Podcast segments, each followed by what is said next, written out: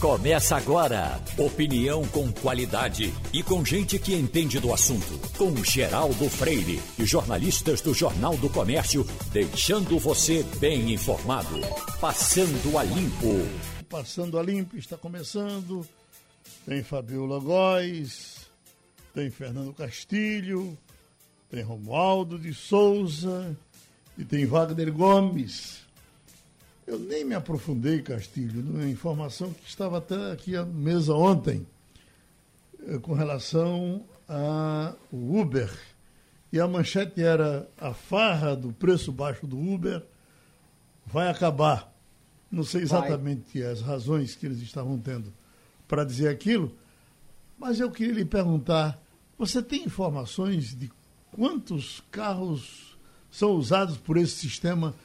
Na região metropolitana do Recife, Castilho?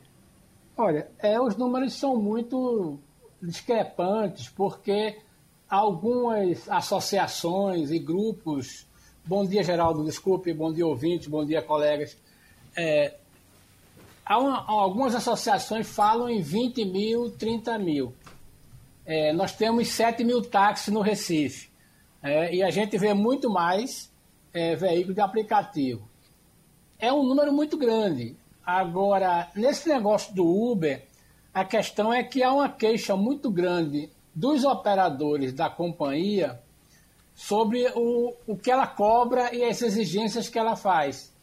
Há uma outra preferência do pessoal da 99, que eles são mais flexíveis, mas é uma, um serviço que está incorporado.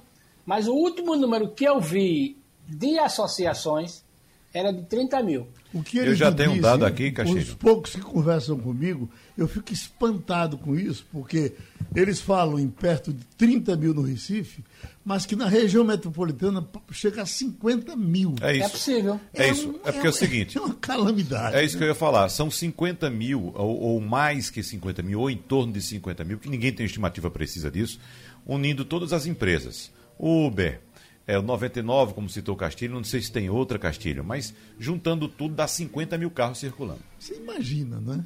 Agora, uma precariedade enorme para o camarada que pega um carro desse, o risco que ele corre, né? Geraldo, é, a gasolina começou a semana a R$ 6,06. Foi o preço.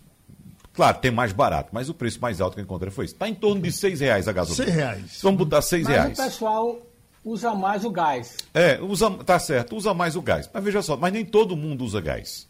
Uma parte ainda utiliza o combustível a, combustão, a, a, a o combustível mesmo, o líquido, o gasolina ou o etanol, né? É. O etanol tá 5,15, Geraldo.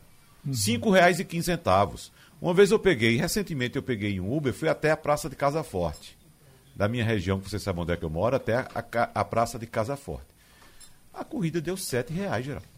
Uhum. Sete, é ele gastou 2 litros, ele gastou 2 litros de combustível no mínimo, né? Gastou o quê? É, 10, de 10 a 12 reais e me cobrou 7 reais. Agora, eu acho que o carro é um patrimônio muito, muito importante para todo, todo mundo que tem carro e para quem é de Uber. É, é, é, a razão da vida. E há um certo uh, uh, uh, temor do que é você botar gás num carro nobre, por exemplo, uh, os, os, desgastes do, do motor. Né? Eu já usei gás num carro, não achei grande coisa, não. Uhum. Eu, eu, eu, não botaria num próximo carro, a não ser se eu não tivesse outro jeito. É. Ô, Geraldo, eu certamente não sou a pessoa mais adequada para falar sobre carro, mas eu posso falar sobre conta. É, veja bem, é, o que acontece é o seguinte: é que essa é uma luta de desesperados. O dinheiro do carro, o cara já aplicou no veículo. Normalmente o cara tem um carro velho que ele já pagou. Então o que vai acontecer quando ele coloca o carro numa, num aplicativo é a perda do patrimônio com a depreciação do carro. Acontece que ele não tem outra opção de vida. E aí o seguinte, eu desconheço, e aí seria muito interessante a gente ver alguém que comprou um carro e paga com a renda de carro de aplicativo eu acho que não dá para pagar, eu não conheço nenhum caso. Então, na verdade, é o seguinte: a gente usa basicamente veículos de 3, 4 anos. É muito difícil você pegar um carro novo do ano, embora aconteça. pode ser um carro de locadora, alguma coisa assim. Mas normalmente o que acontece é isso: o sujeito não tem do que viver, conseguiu comprar um carro, o carro está mais ou menos equilibrado e ele bota no aplicativo. Se ele tiver uma outra renda, isso soma. Agora, tem muita gente desses 30 mil ou desses 50 mil que está vivendo do carro de aplicativo porque não tem outra opção. Mas essa relação com o carro, como o Geraldo citou, Castilho, mudou nos últimos, nos últimos anos, nos, nos tempos recentes, na verdade. Né? Hoje a gente não tem mais uh, uma quantidade grande de pessoas apaixonadas pelo carro. Existem os apaixonados? Existem. Mas a grande maioria, a imensa maioria das pessoas tem um carro hoje como um objeto um meio de transporte, pura e simplesmente. E quem Exatamente. utiliza o carro nesse, nessa situação para ganhar dinheiro, utiliza como uma ferramenta de trabalho. Então, o equipamento de trabalho que ele sabe, ele não está ali alisando o carrinho dele, não. Não para o carro dia de domingo na porta de casa para lavar e dar um polimento e, e, cobrir com um paninho depois, não, como o Geraldo fazia antigamente. Né? Uhum. Hoje, hoje em dia, é, o carro é uma ferramenta de trabalho. E outra coisa, você não precisa mais comprar o carro para fazer esse tipo de trabalho. Você pode locar. Você pode ir numa locadora alugar um carro, até mesmo as próprias montadoras já estão oferecendo carros para aluguel. Praticamente todas as montadoras, grandes montadoras, estão oferecendo carro para aluguel. Você aluga, faz um contrato de 12, de 24 ou 36 meses, alguns oferecem até 48 meses. Você fica pagando um valor mensal, ali já está incluído seguro, é, é, impostos, tudo. Só você, você vai colocar somente a gasolina. Até a revisão a montadora dá. Na época da revisão, você vai lá, você não vai pagar nada por isso. Fabio Logos, você faz a opção pelo, pelo Uber ou pelo táxi? Você tem uma preferência? Olha, eu tenho preferência pelo Uber. Eu acho que é mais em conta. E tem outros também, né? Não só o Uber, tem o 99. Nos Estados Unidos eu uso muito pouco. Lá eu moro em Washington, numa região em que fica perto de tudo. Então eu faço muito a pé. Lá tem uma cultura de não se usar o carro mesmo, né, o veículo, porque é muito caro. Estacionar naquelas ruas é um absurdo. Então, e os estacionamentos também que ficam em algumas áreas privadas também é muito caro. Então é mais eles incentivam muito as pessoas andarem de metrô, andarem a pé né, e fazer uso assim de carros compartilhados, tem aquelas bicicletas, né, aqueles é, que as pessoas podem alugar por hora, então eles fazem de tudo para as pessoas evitarem usar o carro. Mas nesse, se, tendo que usar, eu prefiro usar o Uber do, teu, do que o táxi. Uber em Brasília. Uma informação complementar, Geraldo. Oi. A, a, o que Fabíola está dizendo aí, eu estava pesquisando essa semana. Esse, o estacionamento, ou melhor, o custo do estacionamento nas grandes cidades americanas foi a lógica do desenvolvimento do conceito do Uber. Porque é, estacionar nos Estados Unidos é tão caro que o, o, os desenvolvedores do Uber viram que esse era um bom negócio, porque você não precisa pagar tanto o estacionamento. E foi o sucesso que tem lá. Ô Romualdo, eu estou vendo que o Osmar Terra está chegando agora para o depoimento. Será que ele foi de Uber? Quem? O Osmar Terra? Sim. O Osmar Terra foi num carro pago por mim, por você e pelo nosso ouvinte. O nosso ouvinte e nós que temos dificuldades diárias para ajustar as contas e botar o imposto em dia. O Osmar Terra, como todo deputado, tem uma cota parlamentar. Quem paga o combustível, e, é, e ele não está nem aí para o preço do combustível, é o consumidor. É a pessoa, aliás, é o cidadão que participa dessa farra chamada cota parlamentar. E aí é bom lembrar, os senadores que vão fazer a inquirição, que vão questionar o deputado Osmar Terra também tem uma cota. Aliás, a cota deles é tamanha que eles têm um carro à disposição 24 horas, 24 horas limpo, asseado, é, com o óleo trocado a toda, a toda hora e o motorista também à disposição dos senadores. Essa gente, Geraldo, não passa aperreio. E o trabalho mesmo de home office a cota não diminuiu. É tão interessante isso, não, Waldo? Absolutamente, ao contrário. Teve parlamentares como, por exemplo, o presidente nacional do Progressistas, Ciro Nogueira, que aumentou a cota parlamentar porque ele eh, teve dificuldades. Aliás, a justificativa é até gratificante ler, porque é realmente um argumento para ser estudado. Aliás, disse que no Brasil as pessoas precisam ser estudadas. Eu acho é que a gente precisa estudar mais. Mas uma das justificativas para ter aumentado a cota parlamentar é porque ele teve de fazer muitos deslocamentos. Mas os deslocamentos do presidente do PP, do Progressistas, não foi só de carro, não, Geraldo. Foi de avião fretado. Portanto, a farra continua e ninguém vai colocar um freio nisso. Aliás, eh, já aproveitando a oportunidade, muito bom dia para você e para o nosso ouvinte. A Polícia Federal está nas ruas hoje aqui em Brasília. Está reacendendo aquela chama deixada lá em 2018, na chamada Operação Espúrio. Naquela operação, quando ainda havia o Ministério do Trabalho, a operação eh, foi nos gabinetes parlamentares de Paulinho da Força Sindical, de Wilson Filho e de Jovair Arantes é, ou gente ligada ao PTB ou ao Solidariedade. Hoje, a Polícia Federal está na casa é, de um dirigente de uma federação de trabalhadores. A gente ainda não recebeu toda a confirmação dessa operação, mas a investigação é de que teria havido uma fraude eh, na montagem ou no registro de sindicato, quer dizer, eu digo montagem porque o, a operação vai desde a coleta de assinaturas até o registro sindical. Essa fraude teria eh, levado aí mais de 2 milhões e 500 mil reais com recursos do trabalhador, do antigo Ministério do Trabalho ou da Secretaria, que foi o que se transformou o Ministério do Trabalho. É só Brasília, Romualdo? A madrugada, quando eu vinha, coincidência, passaram por mim três carros da Polícia Federal, um atrás do outro. Eu procurei depois me informar de alguma coisa, nada me veio de informação que tivesse alguma operação aqui. Mas me chama a atenção porque você disse que está tendo em Brasília e às vezes acontece em dois, três estados, né? É, essa operação da Polícia Federal, que é um desdobramento da chamada Operação Espúrio, lá de 2018, é, tem é, buscas e apreensão aqui em Brasília e na cidade é, de Valinhos, no interior de São Paulo, ali pertinho de Campinas. Essas são as primeiras informações que a gente apurou, Geraldo. Falar nisso, caiu a, a Zelotes de Lula, né, Wagner?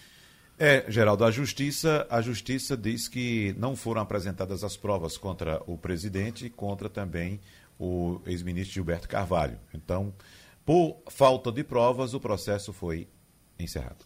É o nosso estimado cientista político Adriano Oliveira. Com relação, no caso Adriano Oliveira, é, é, professor, é essa, essa, por exemplo, tem a informação que já para o mês Lula vem passar o pente fino aqui pelo Nordeste. Flávio Dino uh, deixou o PCdoB para se organizar de alguma forma, se ligando ao PSB. Enfim, o que é que está acontecendo nessas mexidas pela esquerda? Bom dia, Geraldo. Bom dia. Um abraço. Um abraço. Ô, Geraldo, o que está acontecendo era o esperado, né? Porque era o esperado. Em virtude de que o resultado das eleições municipais ela trouxe algumas previsões extremamente equivocadas. Particularmente, várias pessoas decretaram o fim do PT e afirmaram que o PT não estaria na disputa do segundo turno da eleição presidencial. Para mim, foi uma enorme impressa dizer isto, porque a, o resultado da eleição presidencial, nunca historicamente, ela veio a sugerir alguma coisa para a eleição presidencial. Além disso, o PT ainda tem Lula. E quando o PT ainda estiver com Lula, o Lula ele terá um capital eleitoral muito forte que o coloca no segundo turno. Isso não significa que ele vence a eleição, mas significa que ele estará no segundo turno. Como o Lula é uma pessoa extremamente sábia, ele tomou uma decisão. Primeiro eu vou unir a esquerda, para depois de unir a esquerda eu partir para o centro. E o que Lula está fazendo é isto. Lula sabe que o PSB precisa dele aqui no Nordeste, e Lula sabe que precisa do PSB para retirar a candidatura de Ciro Gomes ou para enfraquecer a candidatura de Ciro Gomes. Então, se existia algum tipo de conversa da possibilidade do PSB de apoiar Ciro Gomes na eleição presidencial vindoura, o que Lula faz é estancar essas conversas ou colocar dúvidas quanto a isso e passou a articular ainda a ida do Marcelo Freixo, do Flávio Dino, para o PSB. E nesse instante é bom para o PSB do Nordeste ter Lula com apoio no palanque e é bom para Lula ter o PSB, porque além de ter tempo de TV, terá o reforço da sua candidatura no Nordeste e anula Ciro Gomes, ou seja, retira o PSB de Ciro Gomes, como ocorreu em 2018. A outra estratégia do ex-presidente Lula é, a partir do momento que ele unir a esquerda, ele vai caminhar para o centro, assim como ele está fazendo no Rio de Janeiro. No Rio de Janeiro, ele quer criar em torno do candidato Marcelo Freixo um consenso. Que consenso? Seja, Rodrigo Maia e vários outros atores políticos apoiar, apoiarem Marcelo Freixo e também apoiar o ex-presidente Lula no Rio de Janeiro, que é um estado forte para o presidente Bolsonaro.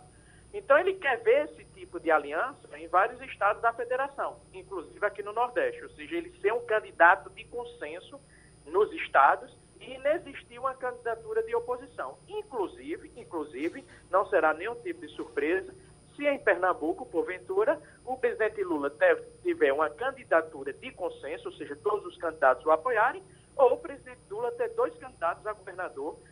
Romualdo de Souza, Brasília. Professor Adriano Oliveira, muito bom dia para o senhor.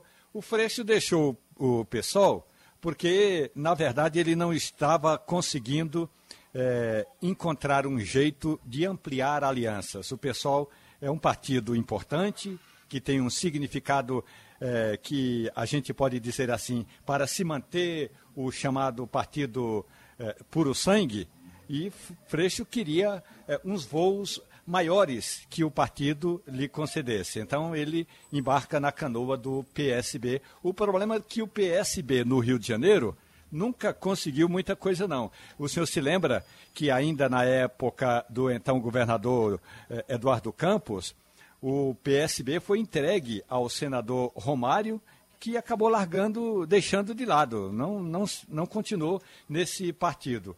A minha pergunta é: o que a chegar, em, em que a chegada de Flávio Dino vai fortalecer o PSD, o PSB, para que ele não fique uma legenda. É, a gente que está aqui em Brasília, é, é, professor, a gente ouve muito falar do PSB, muito mais uma legenda pernambucana, e ela precisa ser uma legenda nacional, professor. Veja, Romualdo, você tem razão. O PSB ela tem uma forte identidade para Pernambuco, por conta do ex-governador Eduardo Campos e também por conta do prefeito do Recife, João Campos, e tem uma identidade paulista. Nós não podemos também desconsiderar com Márcio França, embora muito mais fraca do que a força do PSB pernambucano. O Flávio Dino foi para o PSB porque é uma legenda que dialoga com todos os partidos de esquerda. E foi também para o PSB porque Lula certamente orientou ele para o PSB. Simplesmente isso, não teve nenhum tipo de novidade. O PSB é muito mais flexível em termos de diálogo do que o PSOL. Então, se Flávio Dino ou Marcelo Freixo tivesse continuado no PSOL e Flávio Dino tivesse ido para o PSOL, ele não teria espaço para diálogo. Se fosse também o Flávio Dino para o PT, isso estreitaria as alianças do Flávio Dino, inclusive no Maranhão, que ele é favoritismo e tem um amplo favoritismo para vencer a eleição para o Senado e eleger também o seu candidato. Então, essa foi uma escolha simplesmente porque o PSB é um partido que você, dentro do PSB, você pode se aliar ao MDB, você pode se aliar, dependendo das circunstâncias, ao PSDB, você pode estar com o PT, enfim, o PSB é um partido que vale a pena, porque ele tem flexibilidade. Vamos fechar? É, professor Adriano, me chamou a atenção a colocação que o senhor fez aí a respeito do ex-presidente Lula. O senhor afirmou que Lula é sábio, e eu vou até um pouco mais adiante professor Adriano Oliveira Lula, a gente sabe muito bem que guarda a admiração daqueles que o admiram e é defenestrado por aqueles que o odeiam. Mas de uma coisa todo mundo há de concordar, inclusive com o senhor. Lula não é burro. A gente está vendo aí uma movimentação de partido de centro tentando buscar uma alternativa, uma terceira via a essa polarização que se desenha para a eleição do ano que vem. Mas Lula, Lula sabe que, juntando-se ao PSB, ao PSOL e mais algum outro partido de esquerda, somente ele não vence a eleição em 2022. Por isso, ele se coloca de forma inteligente, como o senhor sabe, como sendo até essa alternativa da terceira viva, terceira via. Ele não quer ser um candidato de esquerda, ele quer ser esse candidato da terceira via, unindo, claro, essa esquerda mais grande parte do centro. Isso é o que ele procura. E, paralelo a isso, professor, o que a gente acompanha é uma, uma sequência de notícias positivas em relação ao ex-presidente, que, inclusive, ontem, citamos aqui, teve mais uma condenação anulada, ou uma condenação anulada, já que o juiz Frederico Botelho, da 10 Vara Federal de Brasília, absolveu o ex-presidente por falta de provas na Operação Zelota. Ele e outras seis pessoas. Em contrapartida, nós temos do outro lado o atual presidente da República acumulando desgastes, inclusive ontem agredindo uma repórter e um veículo de imprensa, demonstrando mais uma vez que não tem nem equilíbrio emocional, nem o um mínimo preparo para ocupar a cadeira que está ocupando. Então, esse é um cenário que a gente tem daqui por diante, professor Adriano Oliveira. Você está coberto de razão, como eu falei no início da minha fala, Lula tomou uma decisão, ao meu ver ele primeiro ele irá à esquerda, em torno do seu nome, isso enfraquece o candidato Ciro Gomes. Não que Ciro Gomes fosse um forte concorrente para ele, principalmente aqui no Nordeste, mas ele perderia um grande partido, poderia perder com o PSB, ou o PSB poderia arrumar com a outra candidatura, como, por exemplo, o, governador do Rio Grande do Sul, se ela vier a existir. Então, primeiro ele vai unir a esquerda. Depois, ele vai partir, ao meu ver, que é a decisão mais acertada, para o centro. Ele vai tentar trazer, por exemplo, Rodrigo Maia para ser seu vice, ele vai trazer algum empresário para ser seu vice. Eu não acredito que o PSB irá indicar o vice do ex-presidente Lula. Eu acredito que o vice do presidente Lula virá de um partido de centro. E o principal objetivo do presidente Lula é unir o centro e unir a esquerda em torno dele. Ele virá um consenso, ou seja, só quem o presidente Bolsonaro, só quem pode fazer com que o Brasil saia de, toda, de todas essas discussões violentas é o ex-presidente Lula. É isso que ele vai tentar, por isso que ele está caminhando para o centro. Agora eu volto a repetir. Existe um pessimismo muito forte, muito forte e intenso em relação ao candidato de centro. Eu não, assim como eu não descarto a forte competitividade do presidente Bolsonaro, assim como eu não descarto a forte competitividade do ex-presidente Lula, o candidato do centro, se ele encontrar, se primeiro ele for definido e segundo se ele encontrar uma, uma narrativa, ele estará no páreo. E estará no páreo principalmente se a popularidade do presidente Bolsonaro declinar. Ou seja, se a popularidade do presidente Bolsonaro ficar entre torno de 20% a 25% no próximo ano, não será novidade se o candidato do centro disputar com o presidente Bolsonaro a ida para o segundo turno, disputando a eleição com o ex-presidente Lula. Pronto, nosso agradecimento ao doutor em ciência política Adriano Oliveira. Já falamos da reforma previdenciária acontecida na Prefeitura do Recife.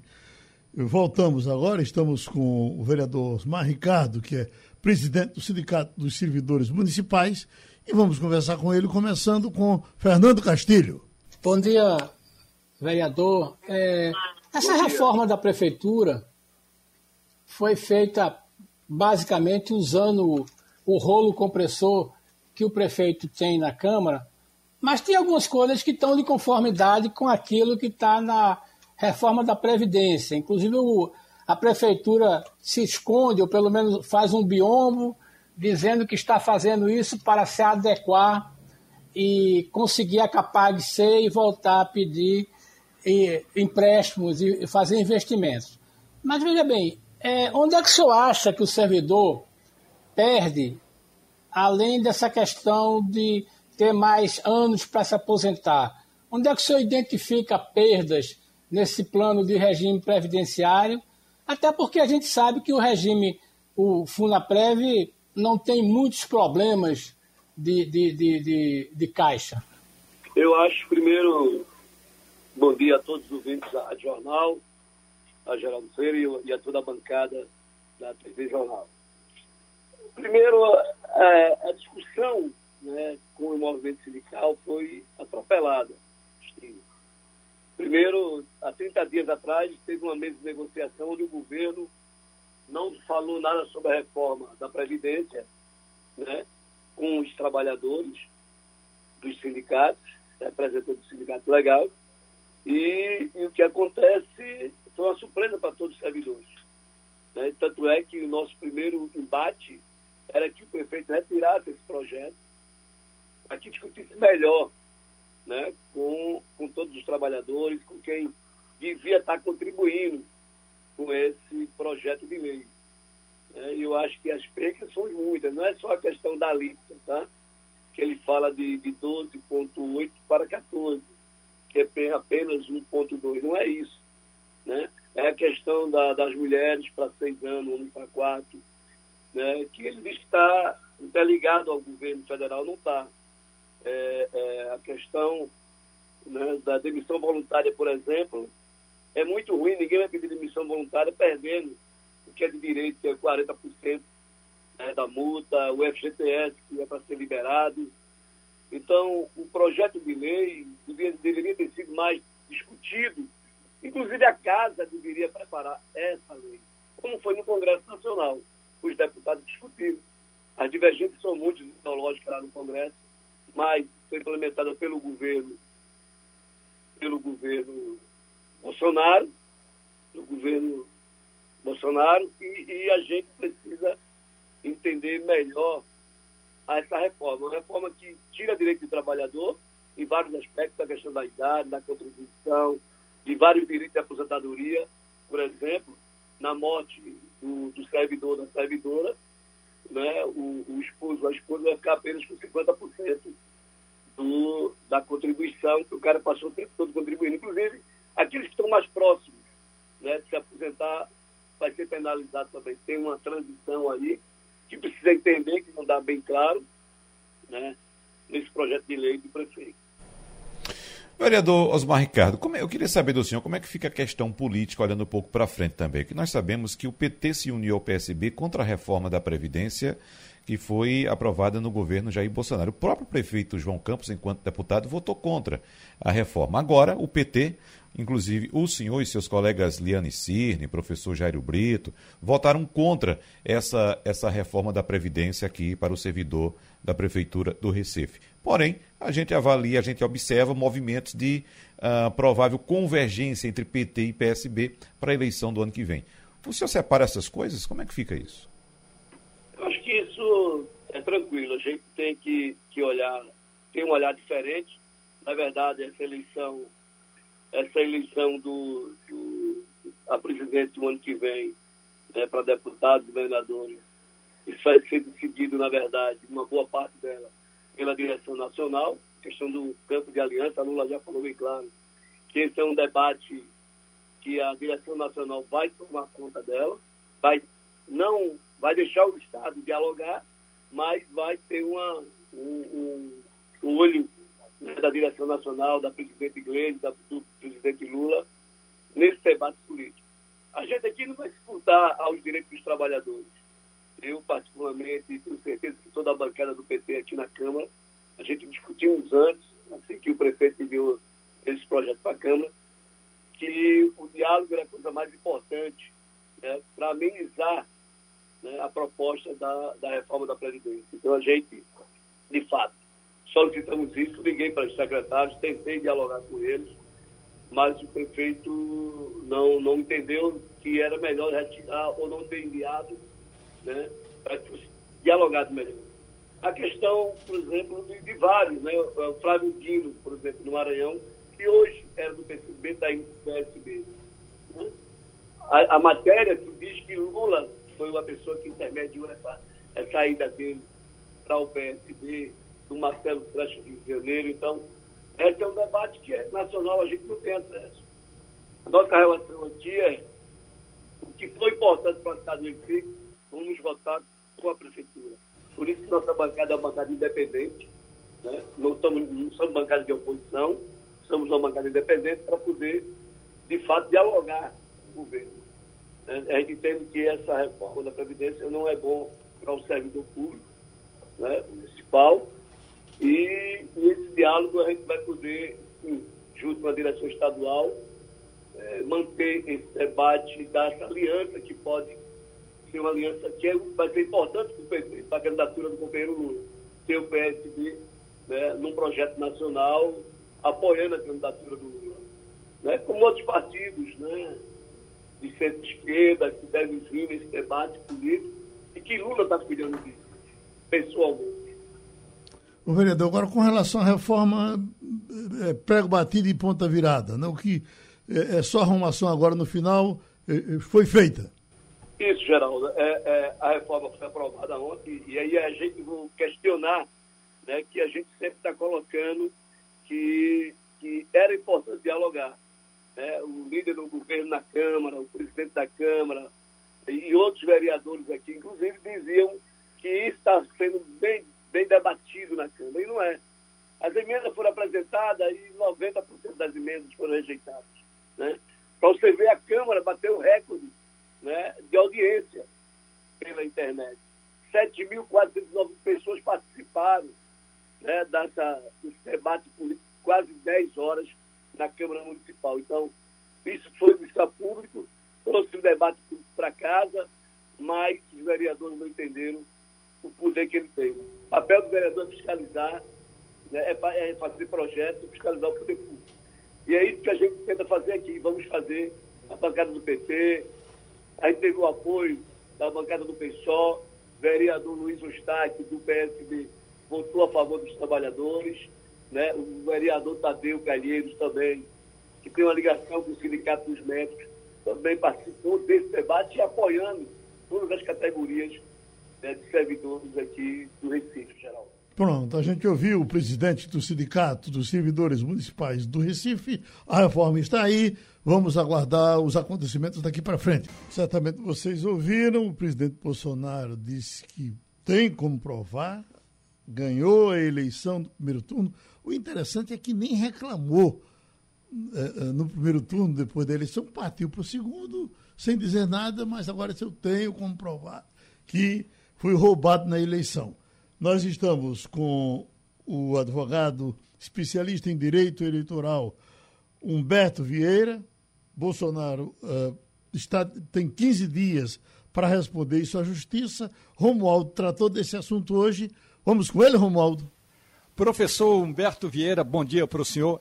Eu fico imaginando o seguinte: alguém que tem uma informação privilegiada como essa. Aliás, o presidente revelou a informação, revelou que tinha documentos provas de que teria havido fraude já no primeiro turno. Isso foi no ano passado, quando ele estava naquela fatídica reunião com o presidente Donald Trump nos Estados Unidos. Por que fatídica? Porque o avião, quando voltou para o Brasil, trouxe 34 pessoas infectadas com o coronavírus. Isso é o fatídico daquela reunião. Pois bem, eu fico imaginando, se eu tivesse uma informação privilegiada como essa, eu não aguentaria 15 minutos, imagine 15 meses, como o presidente Bolsonaro é, aguentou. E se ele não tivesse as provas? O, o, senhor acha que o ministro Luiz Felipe Salomão, do Tribunal Superior Eleitoral, pode arrochar o presidente por, por crime, digamos, de responsabilidade?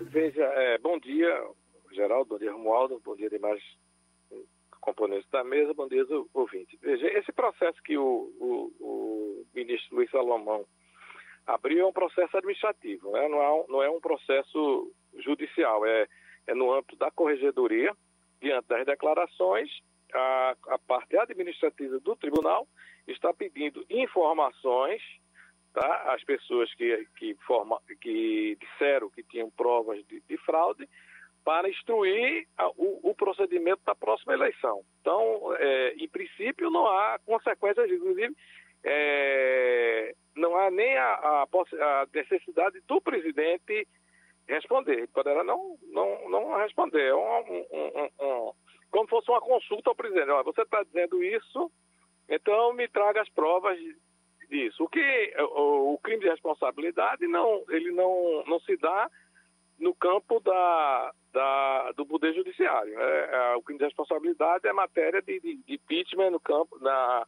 na competência do poder do poder legislativo. Aí o poder legislativo, sim, diante da, da, da declaração do presidente, que como autoridade teria a obrigação de informar a prova que ele tem, se ele tem a prova de um, de um crime, porque fraude eleitoral é crime. Tá certo? Ele tem a prova de um crime e ele não, não não, não, não a revela, não toma as providências que deveria tomar, você está dentro de um, de um, comportamento de prevaricação e você estaria diante do crime de responsabilidade, mas não seria no âmbito desse processo. Esse processo é um processo informativo preparatório da eleição do ano que vem, então ele está pedindo informações de quem diz que tem fraude para que evitar que isto venha se repetir, caso seja aprovado, no próximo pleito. Fabiola. Bom dia, Humberto. Eu gostaria de saber o seguinte: essa seria uma maneira de tumultuar o processo eleitoral? Isso foi uma estratégia usada pelo ex-presidente Trump nos Estados Unidos, agora pela filha do Fujimori no Peru. E o senhor encara dessa forma? O senhor tem acompanhado esse processo nos outros países e a gente pode dizer que isso está sendo repetido aqui também no Brasil? Veja, eu, acho que faz parte, né? Faz parte do, de todo o, o o preparatório que está sendo feito, inclusive a, alegação da, de, de auditagem, o chamado voto, voto impresso passivo de, de, de auditoria, tudo isso faz parte de um, de um, de, um discurso. É, é, um, é, um, discurso que provavelmente, se vamos imaginar que ele vença, ele não vai dizer que houve fraude. Se ele perder, ele vai dizer que houve fraude, como foi o que o Trump fez. Né? Embora a discussão do Trump não foi quanto ao procedimento, foi quanto ao voto propriamente dito. Né? Não, ele não questionou o procedimento de votação americana, mas sim em relação a alguns votos, por, em razão da pandemia, houve um aumento do voto pelo correio, que já é previsto nos Estados Unidos. Wagner? Doutor Humberto, o senhor tem razão quando cita uh, o caráter administrativo do processo, e inclusive no TSE a avaliação é de que é muito improvável que seja imposta alguma sanção ao presidente Jair Bolsonaro caso ele não responda à notificação para que apresente provas. Por outro lado, o tribunal, uh, nesse aspecto, caso o presidente não apresente essas provas, o tribunal vai ganhar mais um argumento em favor da lisura do sistema eletrônico de votação. Mas eu pergunto ao senhor: se por acaso o presidente da República, entendo essas provas e apresentando essas provas agora, depois de 15 meses, como disse Romualdo de Souza, ele não estaria também correndo aí no crime de prevaricação? O crime de prevaricação estaria, estaria presente.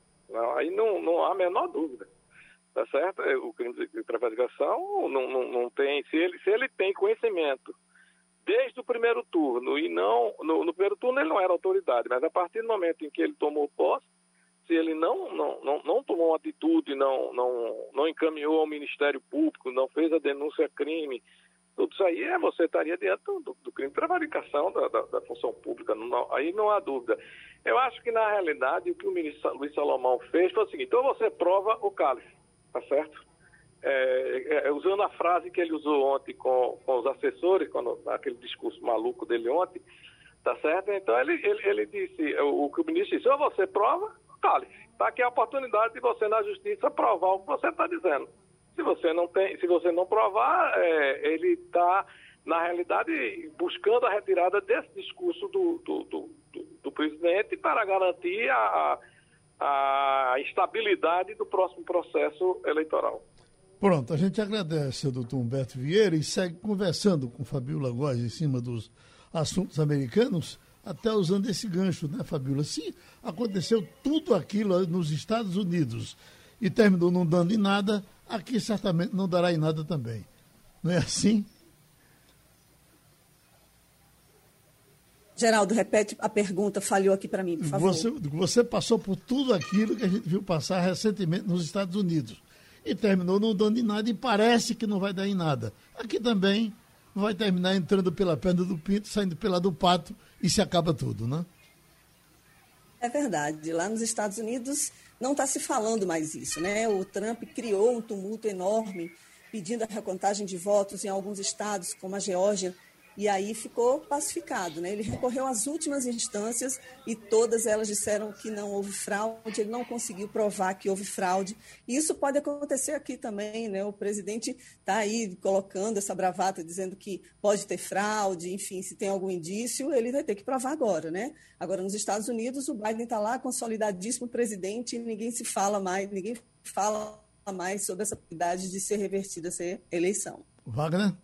Fabiola, só lembrando que tem uma diferença fundamental entre o caso norte-americano e o caso brasileiro, né? É, Donald Trump é, é, reclamou de fraude durante o processo eleitoral. O presidente aqui do Brasil reclama há 15 meses, diz que há 15 meses teve uma, uma, uma fraude aqui. É totalmente diferente. Então, uhum. nesse caso, de fato, como disse o Dr. Humberto, ele estaria incorrendo no crime de prevaricação, se por acaso tem essas provas não tem apresentado.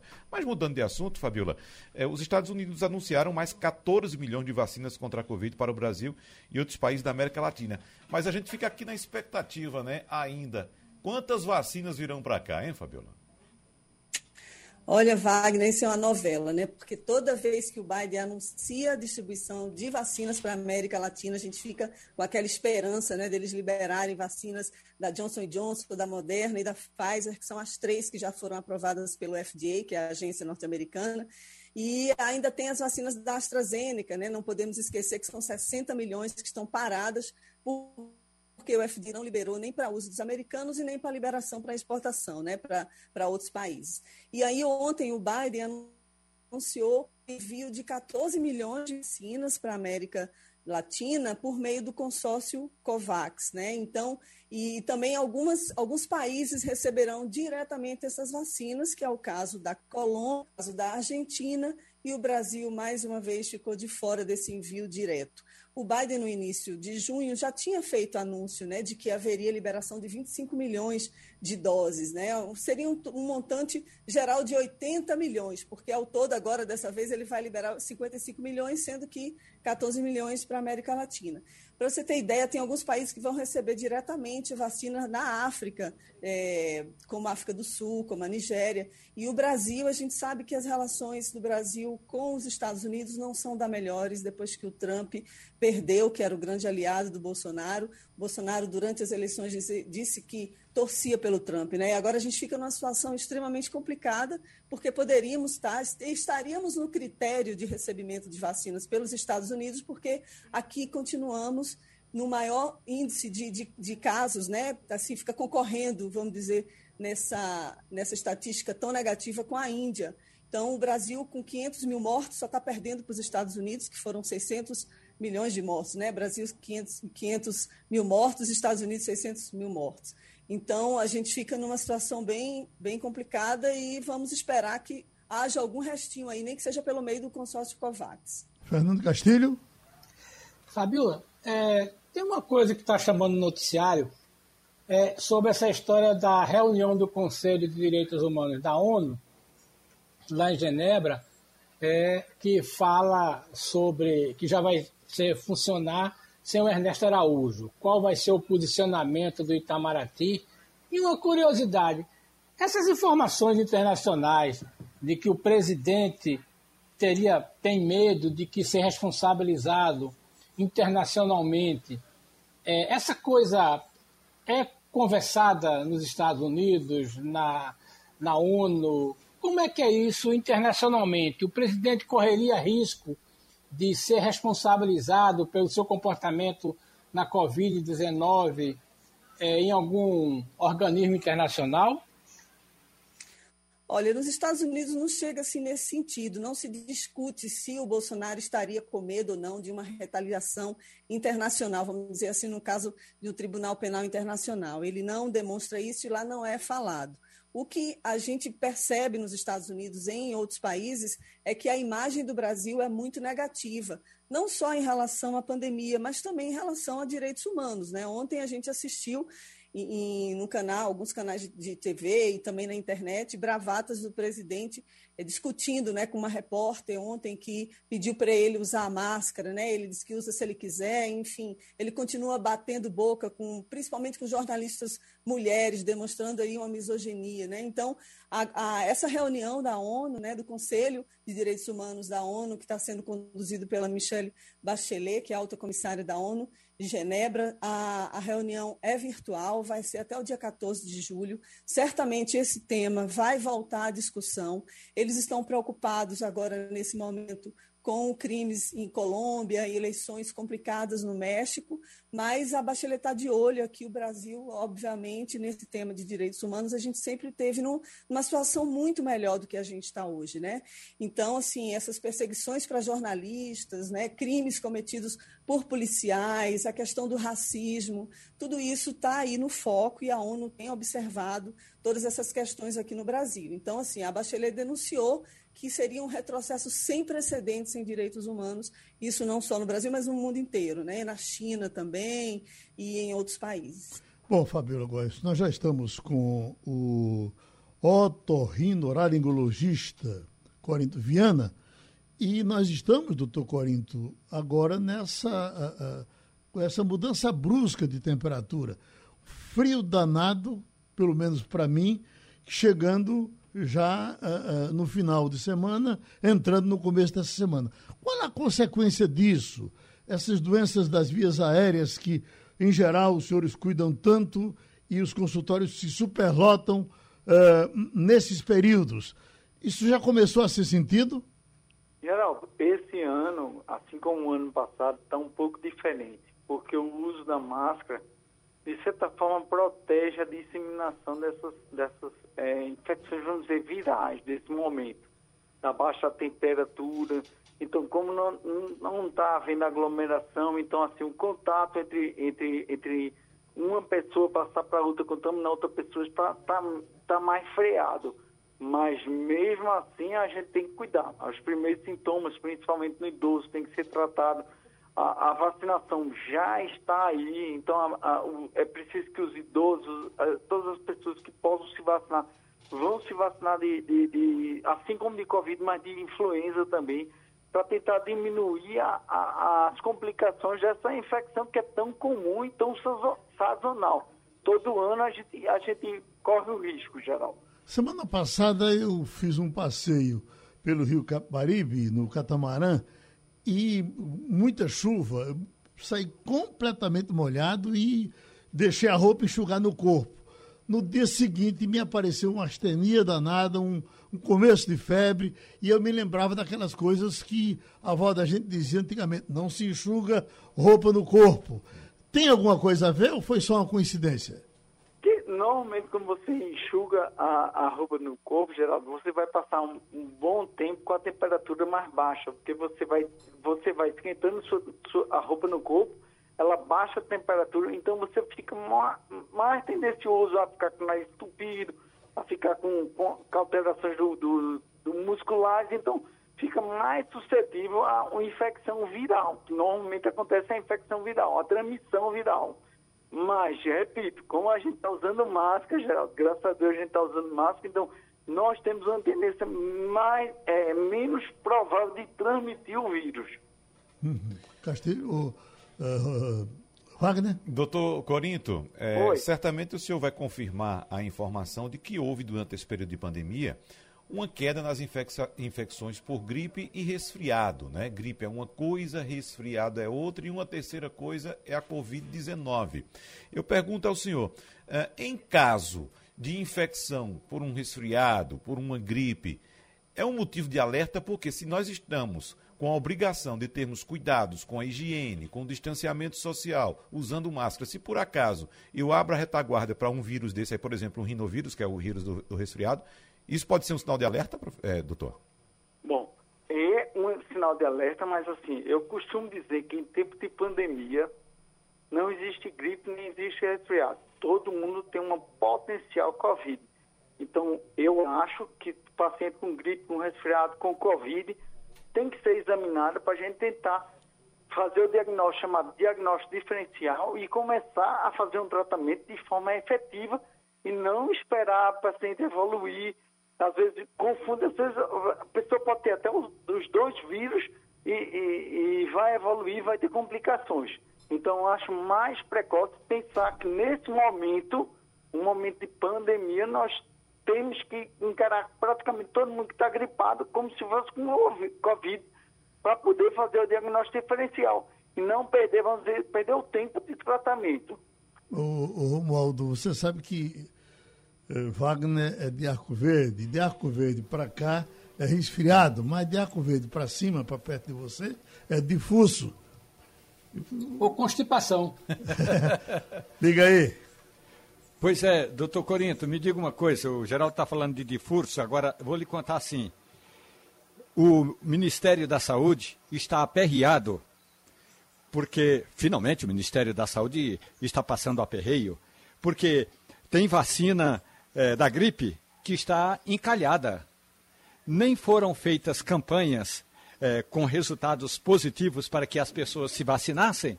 E agora corre-se o risco de, além da Covid-19, quem não se vacinar contra a gripe também passar um aperreio é, lamentável, porque a vacina está aí, mas as pessoas não estão procurando a vacina da gripe. Essa vacina da gripe pode é, ser um, uma, uma importante defesa nessas doenças de inverno?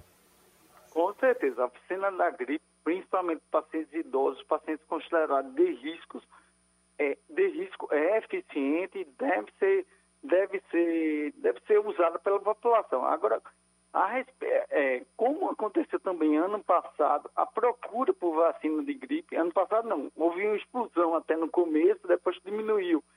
E esse ano não, o pessoal está com muito, todo mundo quer se vacinar de Covid, por sinal, tem que vacinar as duas doses, não adianta vacinar apenas uma dose, tem que ir ao posto tomar a segunda dose.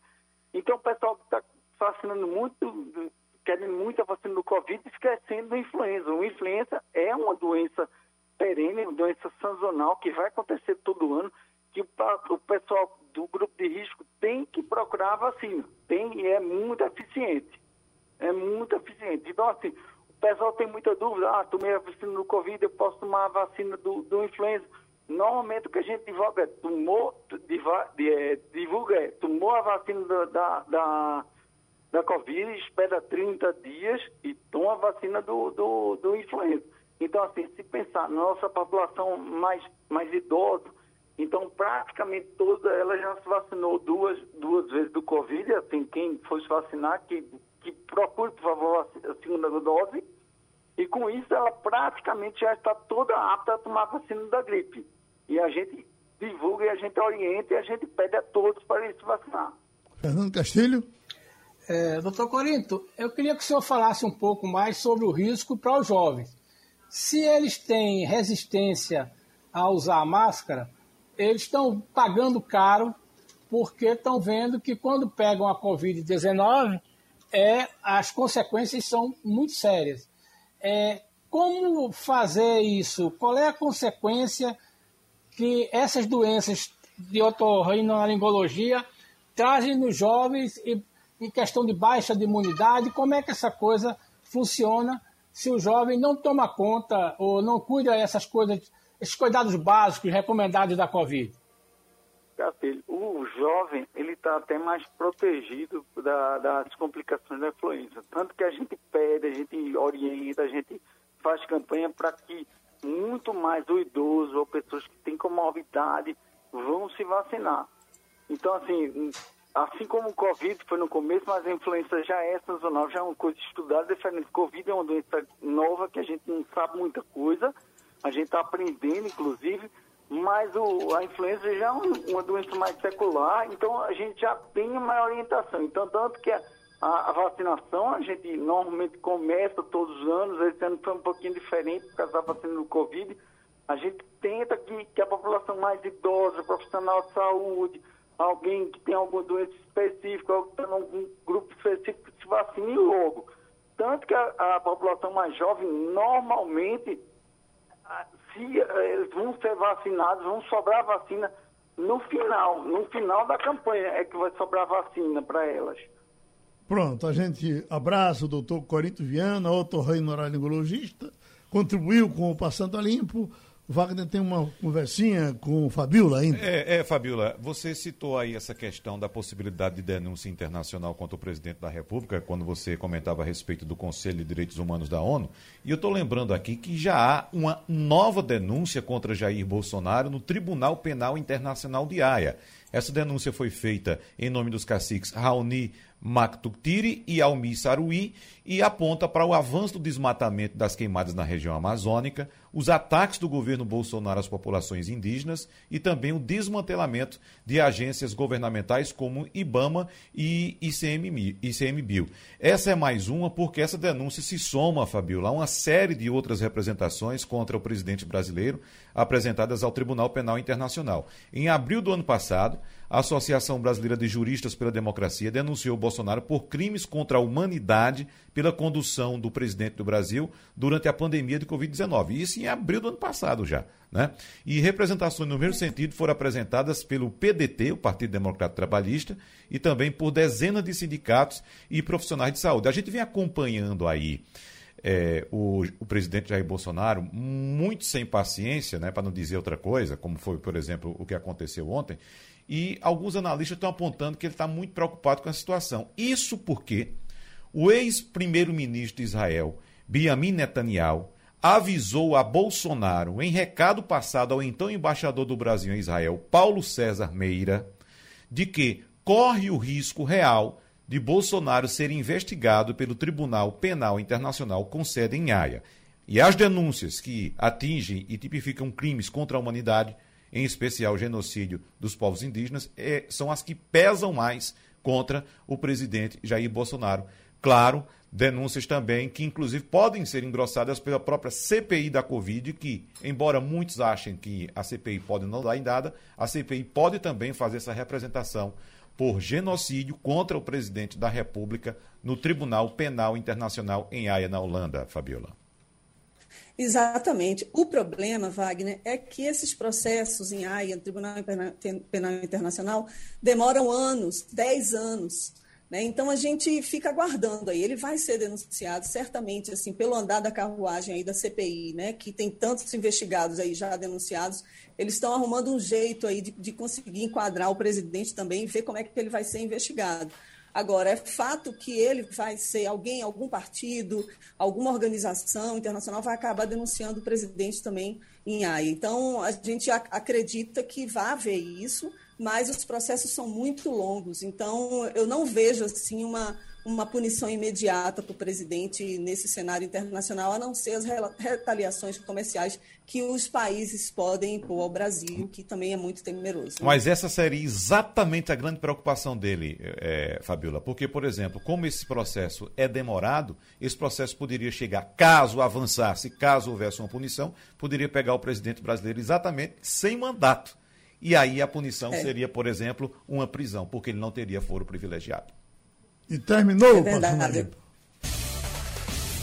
Você ouviu opinião com qualidade e com gente que entende do assunto. Passando a limpo.